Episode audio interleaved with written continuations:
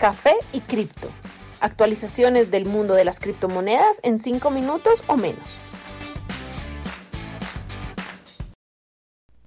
Gran miércoles para todos, soy Miguel, anfitrión de Café y Cripto, actualizándolos hoy febrero 25, 2021. El precio de Bitcoin a este momento es de 49.100 dólares, tras no lograr superar una línea de resistencia que empezó desde 58.000, el valor máximo histórico. En el momento es muy posible una caída a los soportes ubicados a 45 mil y 42 mil dólares.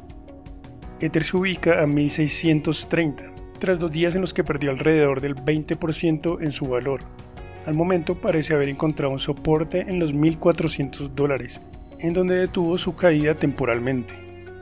El precio de BNB es de 243 dólares.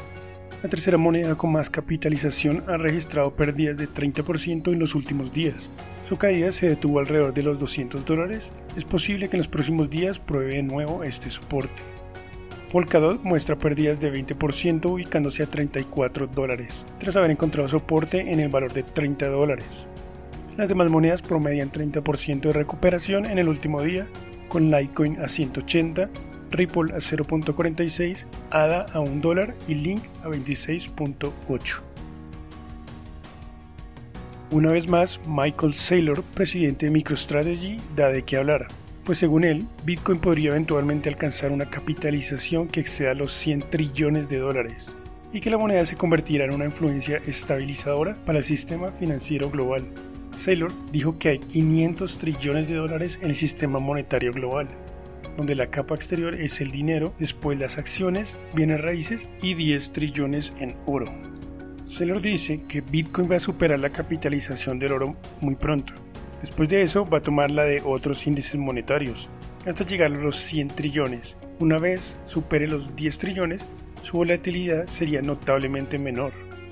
También comentó que la demanda de Bitcoin va a aumentar en los próximos años, no solo por instituciones, sino por inversionistas independientes. Saylor agregó que podemos esperar que un billón de personas depositen su valor en lo que es esencialmente una cuenta de ahorros en un dispositivo móvil dentro de los próximos 5 años, para lo que querrán usar algo como Bitcoin.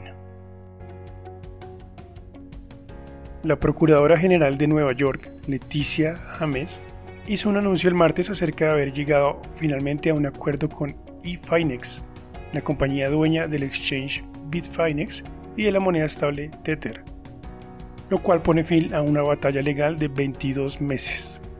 Además de pagar 18.5 millones de dólares en multas, a las dos compañías se les prohibió conducir cualquier actividad de trading en el estado de Nueva York. Estas compañías ocultaron los verdaderos riesgos que los inversores corrían y fueron operadas por individuos sin licencia y no regulada, según la procuradora. Esta semana tomamos acciones para acabar las actividades ilegales de ambas compañías, esto envía un mensaje claro que no toleraremos la avaricia corporativa sin importar de qué institución venga. Según reportó el portal U.Today, la procuradora demandó a Bitfinex en abril del 2019, lo cual generó una caída fuerte de precios en el mercado cripto. James acusó a Tether de prestar 850 millones de dólares a Bitfinex para cubrir sus pérdidas relacionadas con el proveedor de pagos Crypto Capital. La demanda le agregó combustible a la teoría de conspiración que dice que Tether creaba tokens sin respaldo para poder manipular el mercado de Bitcoin, generando una fuente de miedo y duda en la industria. Por su parte, Tether dijo que la oficina del procurador nunca encontró evidencia de que los tokens de Tether no fueran soportados por las reservas de dólares. Después de dos años y medio, no se encontró que Tether haya buscado manipular las criptomonedas. Square Inc. publicó su reporte anual de ganancias y reveló una compra de Bitcoin por 170 millones de dólares a un precio de 51.200. Las comisiones en Bitcoin por compra y venta a través de la aplicación continúan siendo la principal fuente de ingresos para Square. La cantidad de usuarios activos mes a mes alcanzó los 36 millones, un incremento de 50% respecto al año anterior. La acción de Square se ha incrementado 315% desde comienzos del 2020, desde 62.5 hasta 256 dólares. Según ellos, en enero del 2021, más de un millón de clientes compraron Bitcoin por primera vez. La firma de servicios financieros ahora posee 8.807 bitcoins comprados a un precio promedio de 25.000. Gracias por escucharnos el día de hoy. Espero nos acompañen de nuevo el próximo viernes. Si tienen cualquier duda o sugerencia, con gusto la recibiremos en nuestro Twitter, arroba café y cripto. Gran día para todos.